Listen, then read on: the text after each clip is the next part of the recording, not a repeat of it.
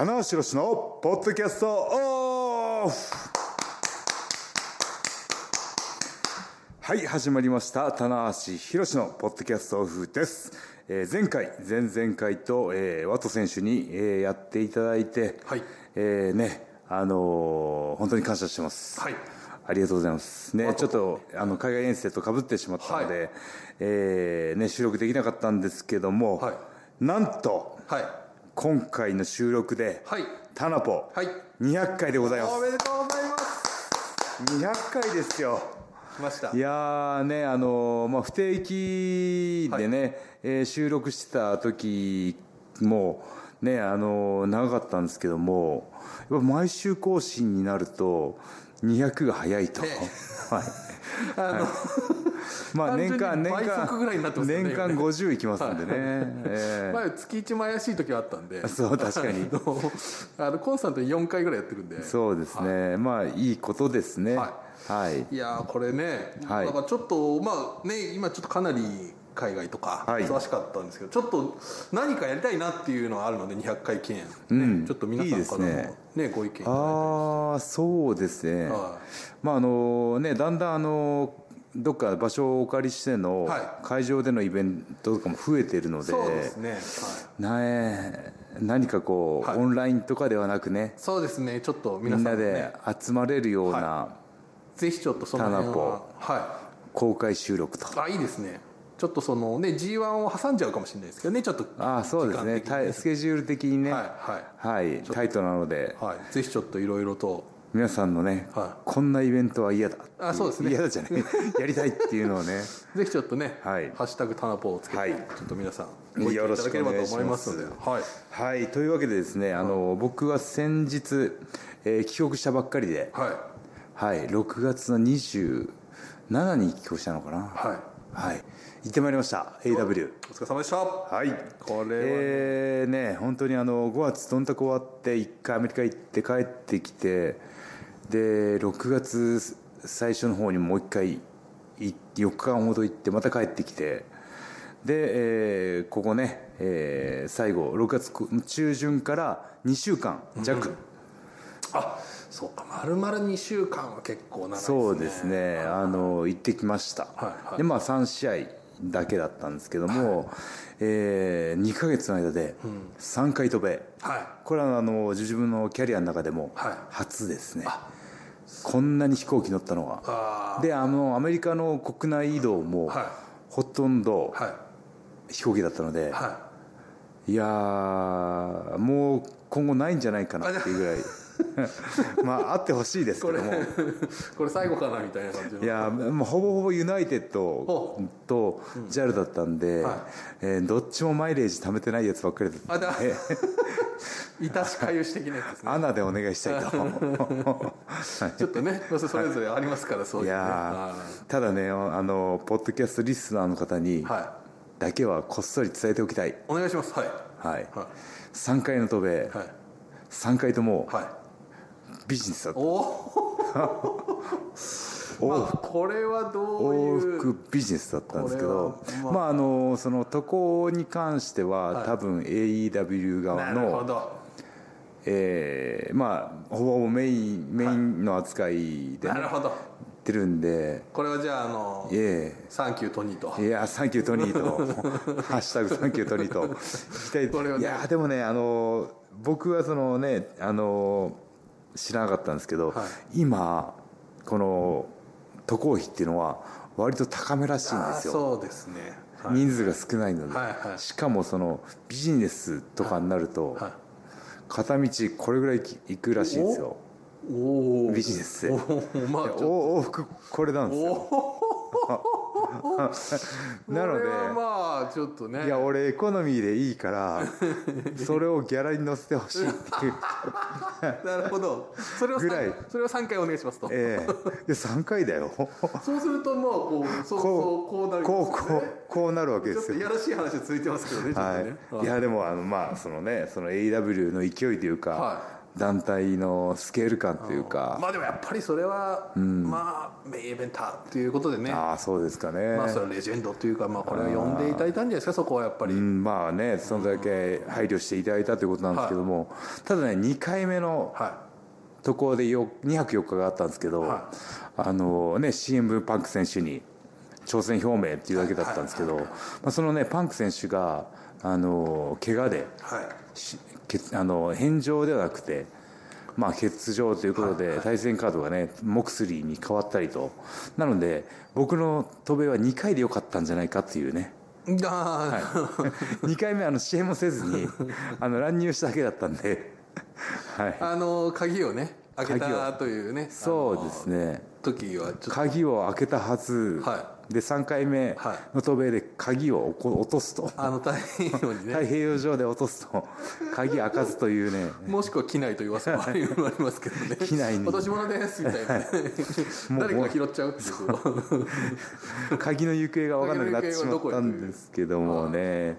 いやーでもあのーこうしてね、はい。えー何度も渡米はできる状況というものを、またファンの方が見ていただいて、はいあのー少しずつねあのーその自由な往来ができる空気感っていうのが伝わったのかなっていう、うん、あ空港での検査も割とその陰性陰性証明が米国で取っておけばさっと通過できますので、あーなるほど。その空港で2時間3時間はい。止められて、はえー検査あってっていうのはなくなったのでだいぶねそのストレスの部分もなかったですし、まあ、こうやってね段階的に、はね、緩和になっていくといいなと。はい。ね。ね。まあ日本のニュースも見てたんですけど、だいぶ減ったなと思ったらまたちょっと上がってきちょっとね今まはい。たこのところちょっと増え始めてるのがねまた心配なとこですけどもまあね十分気をつけてはい。生活していきましょうというね、はいいうことだったんですけどあのアメリカはね、はい。あの状況としてはマスク街中はあんまりほとんどしてないですね、なるほど。えー12割。これ棚橋さんが今回行かれたまあロスにもいらっしゃっロスも行きましたたしまたシシカゴ。その往復みたいな感じですか、そうですね。あとまあ、えー何箇所か行ってるんですけど。あそうなんですね。はい、はいはその真ん中で行った対戦表明だけしに行ったとこも、いはい。あの全然知らない今ああそっか。初めてのあれはそのいわゆるダイナマイトの放送に合わせてという。はい。はいはいはい。なのであのまあここ 1, 1ヶ月ぐらいの話ですけども、はい。かなりアメリカはそのまあ感染者は出てるはずなんですけど、まあ、街中としてはだいぶその緩和されてるといった状況ですね、まあ、会場での、はい。えー声を出しての応援というのもはい。もちろんありますし、ですよね。むちゃくちゃね盛り上がってましたんで。いやーちょっともう最初のねあの、まあはい。特にこの間の「フォービデンドア」の時のメインのあの盛り上がりとかはい。すごかったですね、ちょっとね。そうですね。うん。いやー盛り上がりましたよ。はい。うん。そうそうですよ。あのね超満員だったんですね。はい。であのまああの見切れ席というね、はいはあのやはりこう照明とか、はいもうその、い。会場の作りの位置によって、はい。まあ、若干ねリングが見えにくい位置も、はい。全部売ってしまったそうです。ねはじゃあ本当のフルハウ完完全のフルハウス、スい。やいやーだからリングでね僕コーナー登ってはアピールするじゃないーですか、はいはい。えーまあアメリカでね7月去年行きましたけども、まはい。あ3000人ぐらいの規模だったんで、はい。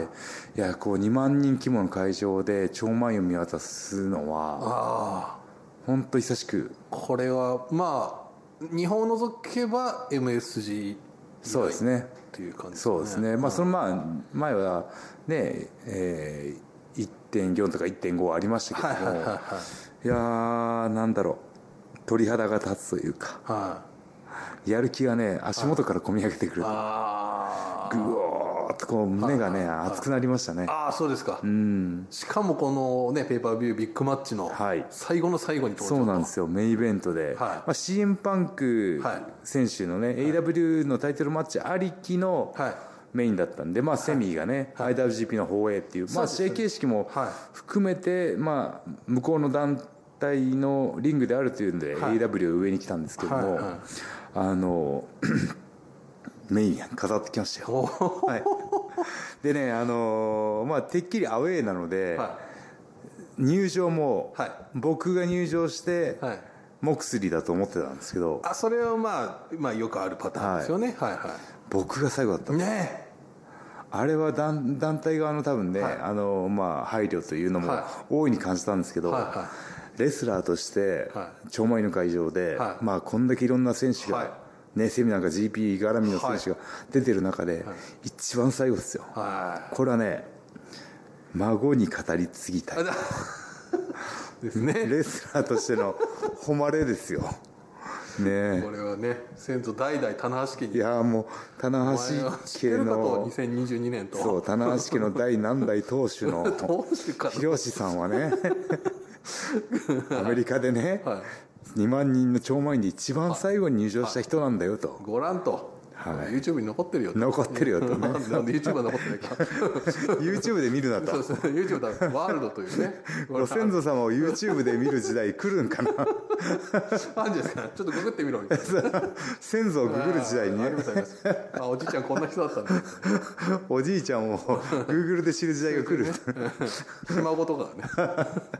いやいいんですよね。いやいやまあそうですよはい。僕もグッときましたよあれは。いや。ああ田中さん出てきたっていう、うん。いやまあでも本当にまあ一朝一夕で行くことではなくてね、まあそのまあこう日本で頑張りもあって、ね新日本プロレスがね海外進出、まあワールドもあってっていうこういろんな段階を経てね。ねこのメインイベントにつながったと思うしね、はい、これはでも本当はね田無選手ってそのアメリカンプロレス大好きじゃないですか。はい、そうなんですね、まあだからそのサイコロジーの部分というかね、まあ僕ショーン・マイケルズが好きだったので、はいはい。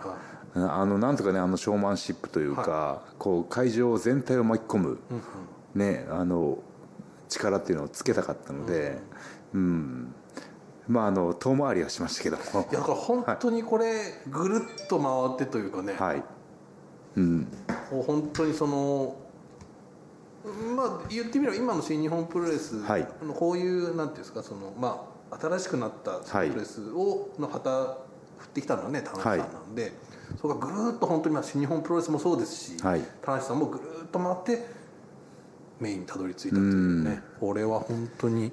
いやーまあそのね新日本プロレスの国内での戦いっていうのは、やっぱ世代交代もねもちろん進んでて、はい。はね、高木、えー、J 岡田、ね、真田とか、ねあのいる中ではい。この2022年、はい。棚橋が海外にはい。活路をはい。切り開くっていうのは、はちょっとありかなと思ったんですよね。いなるほど。でまた海外でね、はい。えーその名前を挙げてじゃないですけど、はいはい。コンディションも整えつつ、は大物ぶって帰ってくるっていうのはでそうですね。今一番最後に入場する人だよと。はいはい、はい。あの最後にあの最後に入場した田中さんがと。あれ AEW 知ってる？AW の一番最後に出ね最後に出た人だよと。まあね知ってますよプロレスラーは大体そんなこと言うあ身内にマウント取ろうとしてますからね、はい、いやまあだからその海外で自分の価値を上げてと。だから僕は海外修行を若手の時ね長期で行けてなかったんでまあ、こういったねこうキャリアを重ねてまた海外でねはあの名を上げて帰ってくることができたらそれはそれでドラマチックだなっていうねいこれ不思議な遅れてきた海外遠征というか。本当ですね。遅れてきたルーキーが。ルーキーでもない。ルーキーではない。ねまあそれこそその田中選手のね、はい。ライバルのうん。中村慎介選手も、はい。これくしくもこのもう一つの、はい。まあ、メジャーそうなんですよね。トップというかトップでずっと頑張ってるじゃないですか。もう何7年か、はい。こんだけ長期で活躍するのも珍しいといかね。いうないですよ。いやー。どんだけすごいんだって話いやもう本当に、はい。はい。うん、であのそのねこのアメリカ遠征中最後あ最後、結構柴田選手と練習したり、イベントしたり、はい。あのロサンゼルスから、ね、シカゴまでの移動もずっと2人で一緒だったんであの飯食ったりして、、はい。ろいろ喋ったんですけど、あの柴田さんが、まあ、こう棚橋柴田中村が、はい。あのみんなアメリカにいるのも面白いよねっつって。確かにそうっすねっつって。い柴田さんもあれ AW すごいとか持ってきましたいね。やー。あれちょっとあれはびっくりしましたよいやーもう本当にあのオスプレイ対ね、はい。キャシキャシティ。キャシキャシティか、はい。あオレンジキャシティ、ね、オレンジキャシティ。はい。まあ、あれもむちゃくちゃねあの,、はい。あの大会で一番盛り上がった試合だったんですけど。いや本当すごい試合でしたね。はい。あそこにね、まあ、そのオスプレイとの絡みがまた今後どうなるか分かんないですけど、い、やーあそこで柴田さん出た時の、あカメラがは客席抜くんですけど、はいはなんかそのね「は あ」みたいな。誰かに喜びを伝えたいんだけど あ横の人知らない人だみたいな。リアクションの外国人の方がすごいあわあわあわ漫画だったら「あわあわ」がね汗がね汗がすごいそいううそうでも本当はあの人が嬉しい時ってああなるんだなっていうのが見れてね僕もねモニターで入場あの知らなかったんでマジかと思ってね。あダルさんも知らなかった、はい。えー。あの曲が流れた時にえっってなったんですけど、うん。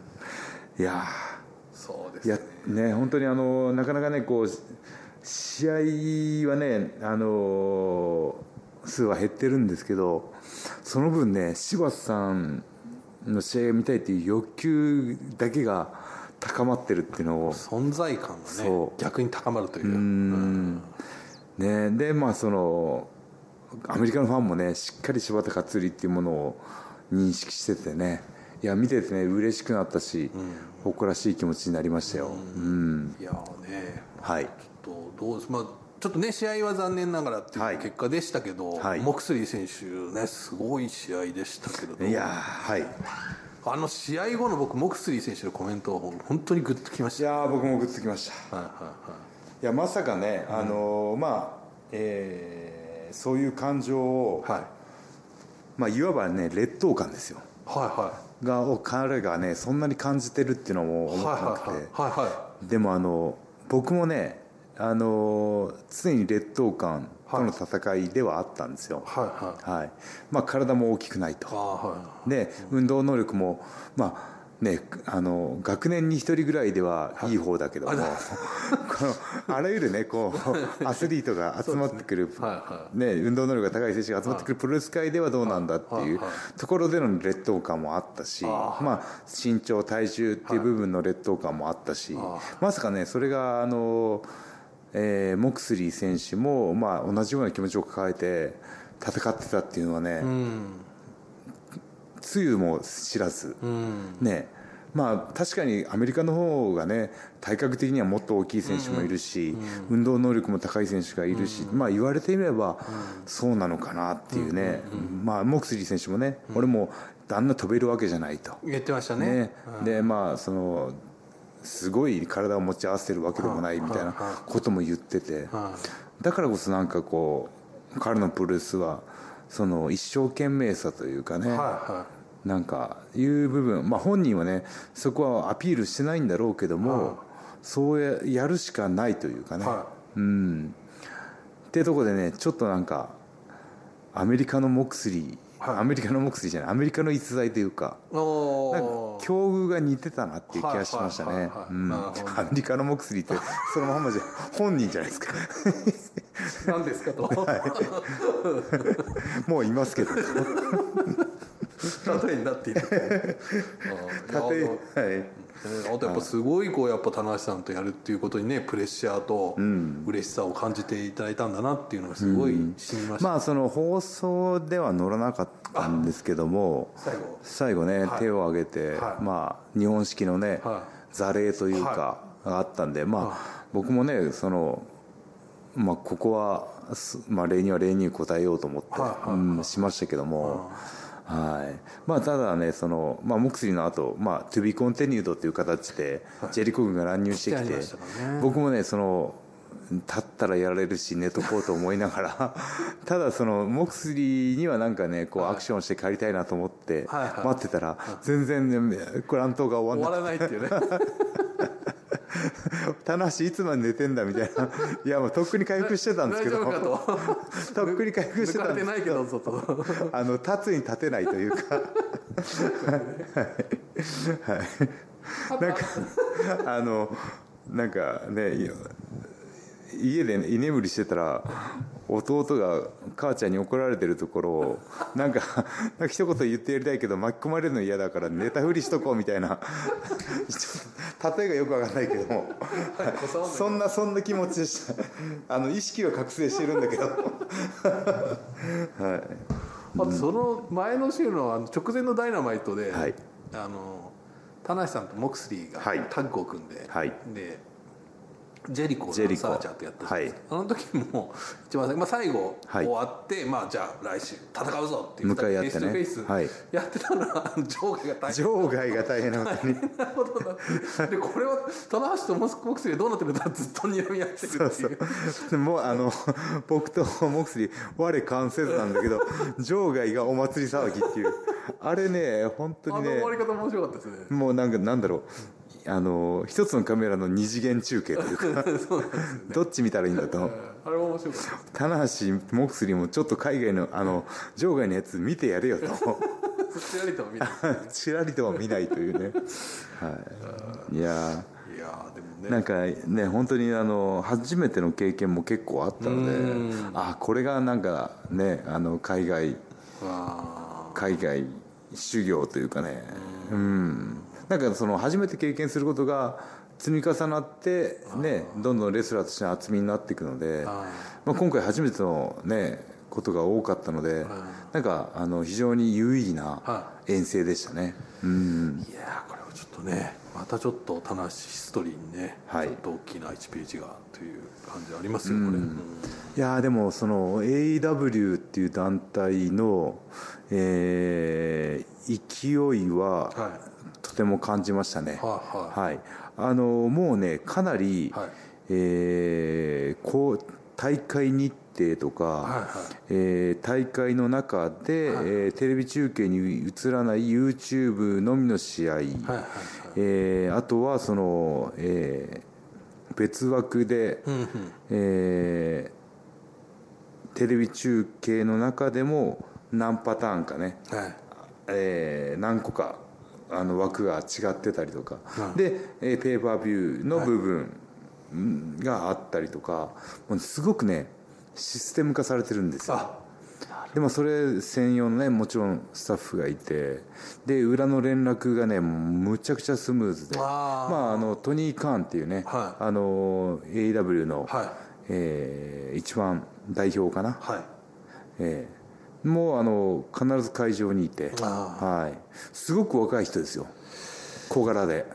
多分40歳ぐらい、うん、挨拶したんですけど、はい、うん、あのトニーさんかな？カーンさんどっちで読んでいいですかって はい、そんな話をしたから、はい、トニーでいいよと。それはファーストネームだろうっていうね カーンさん。あいつ俺のことカーンって呼ぶんだよ。まあでもねいろんなカーンがいますからね。大カーンもよしキラーカーンもよしけどね。カーンだとね大カーンになっちゃう可能性ある。いやどうあとなんか気になった選手とかいますか？そうですね。あのー、先ほど柴田さんの時にちょっと話しちゃいましたけど、オスプレイとやった。オレンジキャシティいやすごい。あれねもう完全に、まあ、身長体重的には、ジュニアヘビー級クラスなんですけど、なんだろう。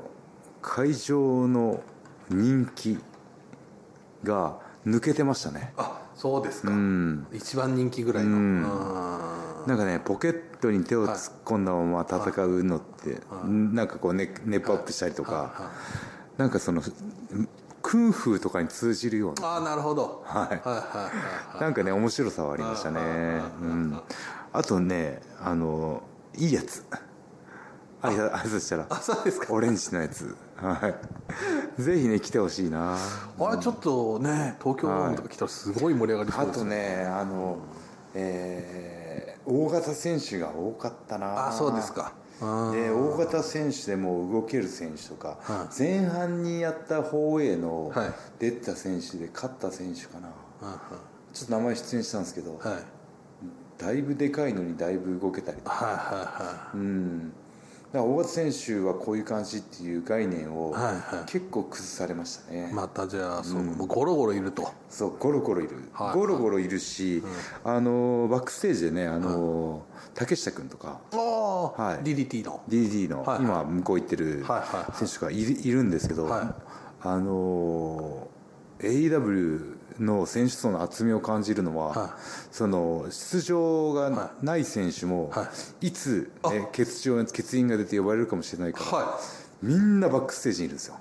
でみんなバックステージでモニター見ててまあ多分おそらくコスチューム持ってきてるんでしょうね。いつでももう声かけてくれと。いつでもレディーの状態。そういった中で、まあ、本戦に出る選手のまたね、気持ちも違ってくるだろうし、うん、なんかそこのねバックステージにもすごい競争社会っていうの縮図が見れてなるほど。あこれはまああの本当に努力しない選手は残れないなっていうような、まあ、例えばそういう時に来ないとかね、うん、そしたらまあそれまた評価が変わってきたりするんでしょうね、ね、だからもう試合がなくて、はいはい、ねまあ、渡航移動費とかかかったとしても、はい会場に必ずいて顔を見せてるっていう、はいはい、なかなかの企業努力というかね。いやそう大変なことですけども。考えたら絶対に厳しいですもんね、うん、ですけども、うん、そのワンチャンあるかないかっていうところにかけるっていう、はい、なんか向こうのね、はいはい、日本のプロレスのシステムとはまた違った厳しさを感じましたね。なるほど、うん。いやいい刺激もらいましたよ本当にね、い。やちょっとね、はい、まあ、この本当に日本でもね相当盛り上がり、はい、まあちょっと月曜日っていうのもあってどうかなと思ったんですけど、うん、まあでもトレンドも日本でもかなり上がりましたし、はい、ねあのまあオンタイムでの、はい、えー、ねえー、ペーパービューだったので、うん、平日の午前中だったんですね。そうですね、はい、ただあとねその一つね、うんうん、謝っとかないといけないのが、うん、僕のメインの試合の時に、ね。はい、えー、ちょっと電波障害かシステム障害か、えー、画像がね止まってしまった部分があってね、はい、えー、ねなかなかねこういつ再開されるんだって分かんないのを待つのは非常にね大きなストレスだったと思うのでね本当この場をお借りしてね、えー、ペーパービューをね、ご購入していただいて皆さん本当すみませんでした、ね、棚橋のコスチュームのカラーリングが多すぎて画素数が重くて ちょっとね止まってしまうという結果になってしまったっていうね。棚橋 棚橋自体のあの映像が重たいというね。まあ脱いではまあ下か下か。あとお腹周りも重たいと。お腹周りでも結構あれじゃないですか。はい。なんか好きと2週間あの頑張ってきましたよ。なんか、はい、こうちょっと G1 にはね間に合うように。顔もね割とシュッとしますシュッとしてますはい、はいまあ、あの脂肪が落ちていく順番っていうのはこう薄い部分。で最終的にお腹周りとかお尻なので、まあ、あのこの辺お腹周りが落ちてきたらだいぶもう顔もやつれてると思うので顔もやつれてる、はい、シュッとしてね、はい、イケメン度が上がってると思うんで。はい。ね、ぜひ G1 までもねまだもう少しですけども、はい、しっかり最後まで調整したいと思いますんでちょっと腕もすごい太い感じしますよね。はい。もうばっちりトレーニングをやってきましたんで。はいさあこれでねあとはちょっと気になるのはこれ続きがそうなんですよ。あるのかと。いやあるいやないと困るです僕も負けっぱなしで嫌だしそうですね。えー、シエンパンク選手との対戦もね流れてしまってますし。だから今回実はトップクラスのトップクラスでシエンパンク選手、うん、そしてダニエル・ブライアン選手。もう両方選手がね怪我で欠場しちまったんでこれねやっぱり日本のファンとしてはねダニエル・ブライアン見たかったと思いますよ。僕も見たかったです。よ、うん。田無さんってやってますよね？僕あのアンダーサーティーでやってます。やってますよね？はい、まあ、特にねあのザック対アメドラの戦いは高度な技術戦になるであろうというのはねかなり楽しみだったんでねこれもまたどっかでねまあ、棚橋新パンクも流れてしまったんですけど、これちょっとねなんならまるっとこう日本に来ていたああそれいいですね。まあ、なんならちょっともう。ブライアン・ザックもねドームで。棚橋パンクもドームでと。ちょっと機内で見つかるかもしれないですよもう一回ね、はい、うん、見つかったよと。そうですね。まあそのためにはねパンク選手がベルト持っとくか、僕が日本でベルトなんか取っとくかしないとねドームで、ね、ダメなんでこれはどっちのパターンもあるんじゃないかなと。いやモクスリーと戦った身としてはぱりこうなんかねこう戦って生まれる絆みたいなのも感じて、はい、モクスリーもねやっぱ頂点極めてほしいなと思うんですよ。そうですね、うん、そこに僕はあのまたなんかこうキャリアを積んでねあのもう一回やれよと、はい、いうこともね、ね、言えるだろうしね、はい、はい、これまたねちょっと楽しみ「フォービドゥンドア2」があるのかと。そうですね。あってほしいと。そうですね。はい。ちょっと扉僕的には開かなかったんで また開きにまあ開いてはいるんですけどね。ちょっともう一回こうカチャッと。はい。開いたんですね。一応開いてますね、はい、鍵てっきり僕が持ってるものだと思ったら僕じゃなかった、鍵がね。ちょっと誰が持ってるのか分かんない、これホービドゥンドア2とかないですかね。ああるんじゃないですか？はい。禁断の扉何枚もあったら困るんですけど、新しい扉。禁断の扉は1枚だから禁断なわけでね。禁断のシャッターとかかもしれない。ですね禁断残しで。禁断の何シャッターみたいな。シャッターの子じゃないですか。禁断の何々でいいじゃないですか。禁断のドアとかね。禁断の、はい、なんだろう禁断のエレベーターとか。禁禁断のリングとか、ね、禁断の会場とか。禁断の会場。禁断の会場はもう使用許可が下りないっていう。ね。使えませんでしたという。はい。というわけでね時間になってしまいましたんで最後に告知です、はいはい、えー、新日本プロレスは短いシリーズを挟んで、えー、夏に3年ぶりの g 1クライマックスが開催されますので、まあ、日程の方はホームページ、ツイッター等々で、はい、えー、随時告知していきますので、はい、チェックしてくださいということです。はい、はい、いや楽しみですね。はい、マーシーなんかありますか？大丈夫ですか？えっ、ー、とですね、はい、多分言っていいと思うんです。おおなんだ？ちょっとその何でしょうか？おそらくですね、はい先ほどマネージャーからお話があった、はい、7月13日にです。7月13日はい、はい、田無宏選手の、はい。えー、スマホサイトプレミアムの生配信企画に出てきていただくことがあれオンタイムで見れるやつですね。はい。あ生配信、はい、生配信。一問一答生配信。ぜひちょっと皆さん、はい、この機会にタナボリスナーの方もぜひちょっと聞いてみていただければと。そうですね、はい、プレミ会員にならないといけないですけども、ね、ぜひよろしくお願いします、ということで。初月無料なので。はい、はい、はい、というわけで、はい、ねあのー、また頑張って収録していきましょう、はい、よろしくお願いしますということで、ありがとうございます。以上棚橋宏のポッドキャストオフでした